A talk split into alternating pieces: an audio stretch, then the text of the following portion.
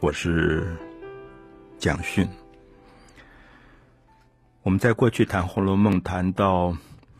十六回、十七回、十八、十九的时候，大家都知道这个家族姓贾的，贾府的这个家族有一个女儿贾元春嫁到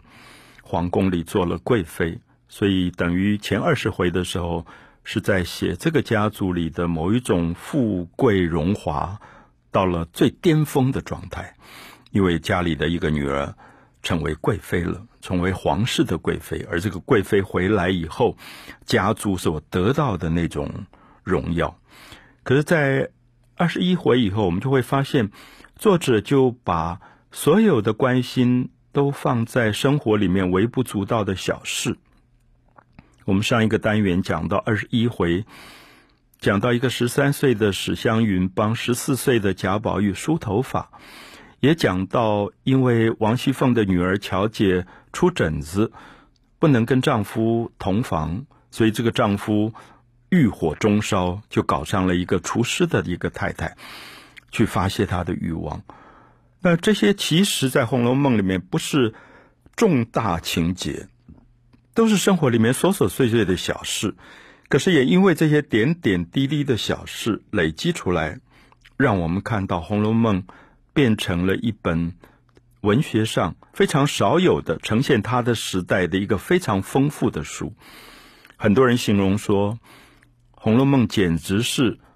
十七世纪当时清朝的一个百科全书，因为你要在这本书里找医药、找音乐、找建筑、找各种史料，你都找得到。所以我不知道大家会不会觉得，好像作者不完全在写小说。他在写小说的过程里面，因为对生活、对人的很细节的关心，让他可以安安静静的叙述很多很多我们今天意想不到的事件本身。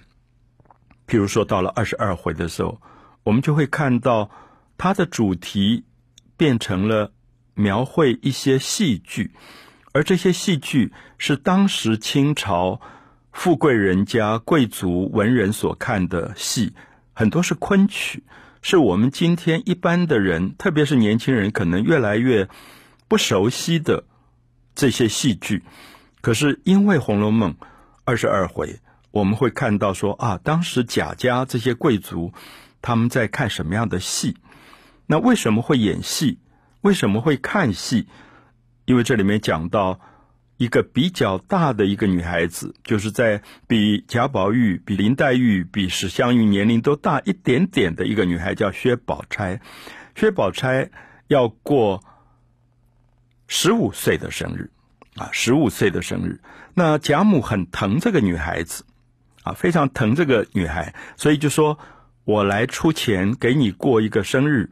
那我来伴奏，啊，请外汇，然后我也请一台戏，然后大家。”好好的开心一整天，所以那天就吃饭、看戏，啊，这是贵族生活里面过生日的某一种方法，有点像我们今天说啊，有一个呃国三的女生过十五岁的生日，那同学大家就凑一些钱去什么卡拉 OK 唱歌之类的，有点这样子。那我们知道薛宝钗是很懂事的一个女孩子，而且她在长辈面前，她嘴巴特别的会讲话。特别是有人缘，跟林黛玉有一点不同。林黛玉常常很孤傲，因为孤傲就容易得罪人。那薛宝钗是很懂事的，比如说贾母就问她说：“你喜欢吃什么东西呀？”她就想，他不先想自己喜欢吃什么，他想贾母年纪大了，年纪大的人很喜欢吃甜的。喜欢吃咬得动的东西，所以他就讲了一些甜的、烂烂的、煮的烂烂的，什么芋泥啊这种东西，甜烂之物啊。贾母就很高兴，因为觉得这个女孩子跟她是性格一样的啊，嗜好一样。其实不是，我们就看到薛宝钗是有一些心机的女孩子，因为她不得罪任何人，他也讨好任何人，所以到最后你常常会觉得。连看戏的时候要点戏，他也知道说啊，贾母喜欢看热闹的戏，因为老年人很怕看伤感的戏，所以他就会点一些热闹的戏让大家来看。那这一天，在围绕着点戏，就发生了薛宝钗跟宝玉可能不同的一些看法。因为薛宝钗点了一个戏叫《山门》，《山门》是《水浒传》里的故事，就是讲一个和尚鲁智深，哦，花和尚，那下山去喝酒吃肉。违反清规，可是很晚他就回到庙里，回到庙里，结果庙门已经关了，因为出家人都很早就睡觉的，他就醉打山门，因为他已经喝醉了，他就打那个庙的门，叫醉打山门。那宝玉一听就觉得，啊，干嘛点这种戏？就是那种热热闹闹的、有点胡闹的武打的这种戏。可是薛宝钗就说：“你不知道。”这个戏里面有一个曲牌子叫《寄生草》，里面有一段曲子写的极好，文词美的不得了，就念给他听。讲到这个鲁智深变成了和尚以后，说一任俺蟒鞋破钵随缘化，就是我今天出了家了，我手上拿一个博去化缘，那种有一点落魄流浪的感觉。那这里也看到宝钗跟宝玉。对戏剧上的一个有趣的见解。我们在《红楼梦》第二十二回看到薛宝钗这个女孩子在过十五岁的生日。有时候我常常跟年轻的现代的青年人们聊《红楼梦》，我想对他们来讲，《红楼梦》一谈起来，他们不见得那么亲近啊，觉得哇，那是古典文学，我也不要读中文系，所以我也不要亲近《红楼梦》。可是我常常会觉得，我们也许可以用比较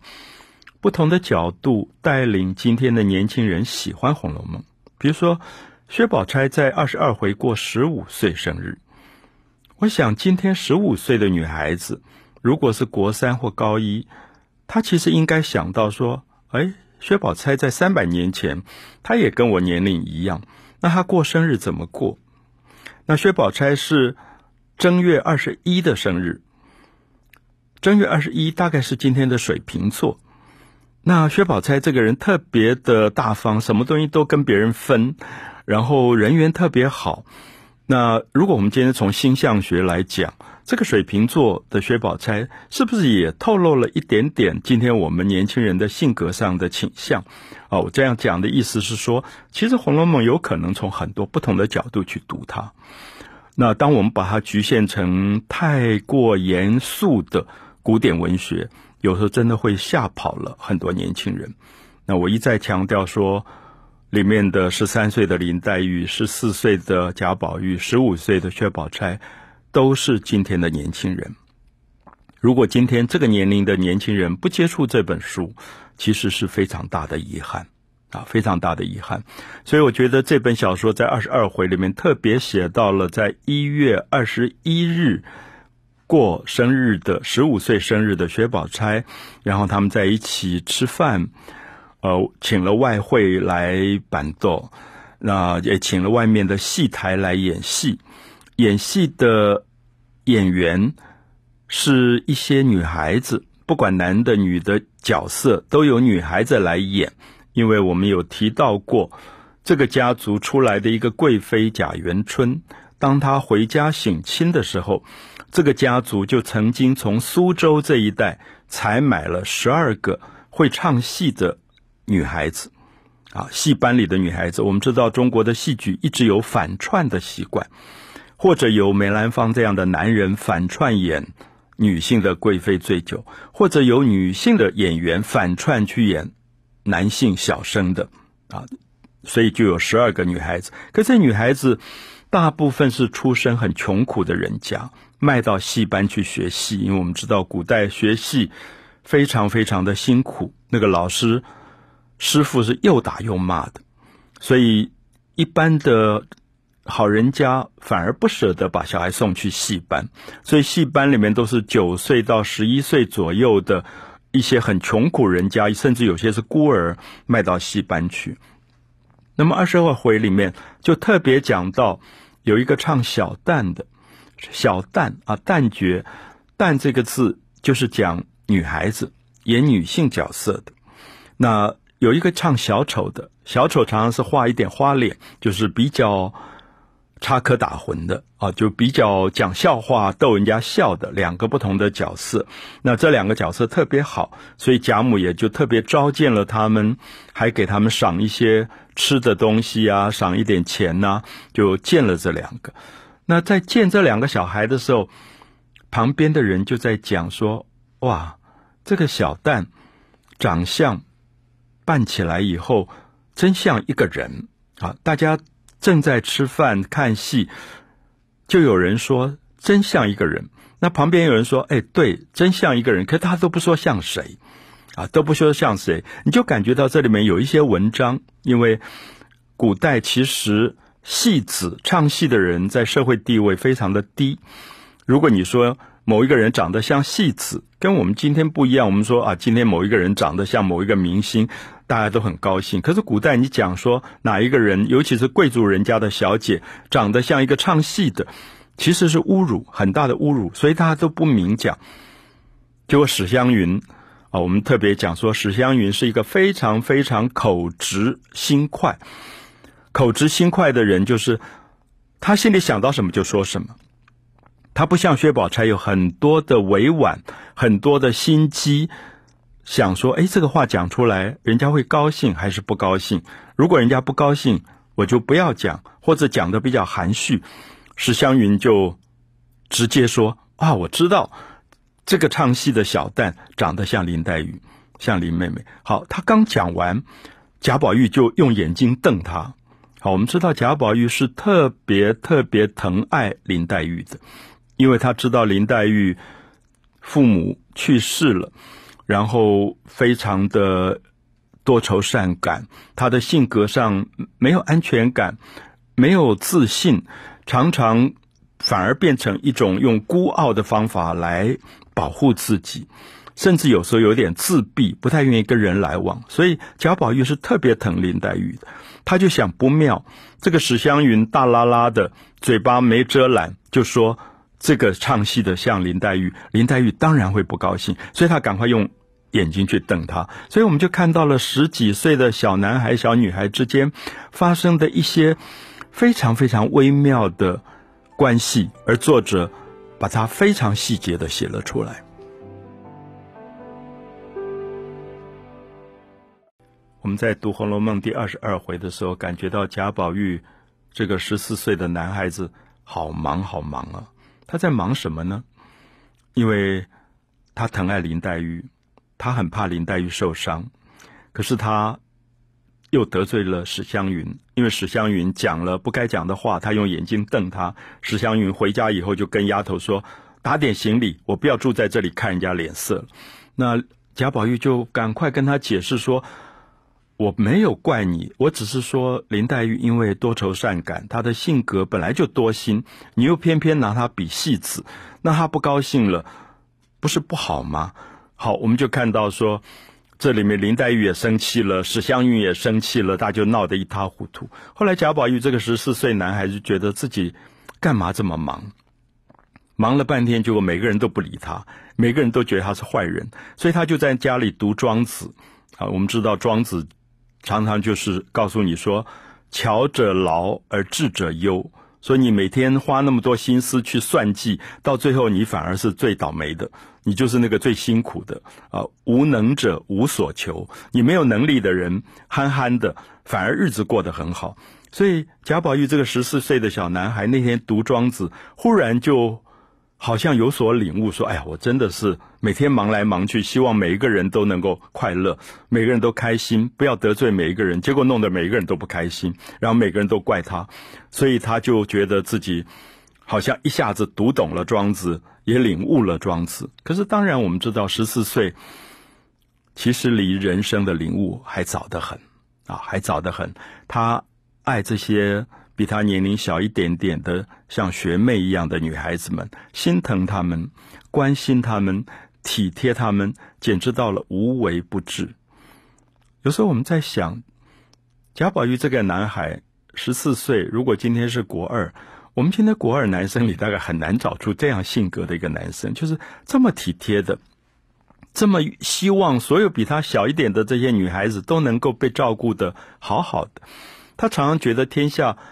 男人他都不喜欢，因为他觉得男人每天就在考试做官，他叫路赌啊，他就很看不起，包括他爸爸，他就觉得说这些人的头脑除了政治斗争、做官什么都没有，所以他就觉得男人是泥土做的，脏兮兮的；女人是水做的，那女人天生就是干干净净的，所以他就喜欢跟这些姐姐妹妹们混在一起。也因为这个东西，老是被他爸爸。毒打就认为说他不好好用功上进去做官，可他对于官场他是非常瞧不起的，所以这个二十二回里面，我们就看到他自己在庄子里的某一种领悟，也让他觉得人有没有可能回来做一个非常单纯的自我。然后这个时候，因为二十二回在写过年，因为过年有一个习惯，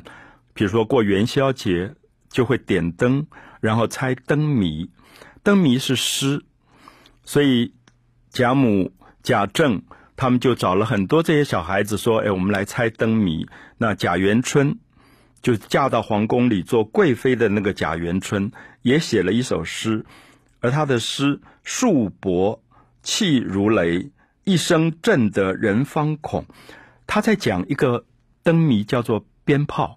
我不知道，我想很多人都放过鞭炮，就是这个鞭炮放的时候像打雷一样，啪啪啪啪就在响。可是他有一句很重要的话说：“回首相看已成灰。”等到你听完这个鞭炮的爆炸的声音，回头去看的时候，遍地都是纸灰。我们就会发现，《红楼梦》其实用灯谜在暗示每一个人自己的命运。就是贾元春是一个嫁到皇宫里做贵妃的。他像鞭炮一样，他回家的时候简直是热闹到惊人的地步，万人空巷来看他，就说：“哇，他命真好。”可是我们知道，贾元春后来也很早就死掉了。就是生命不管多么热闹，多么风光，就像鞭炮一样，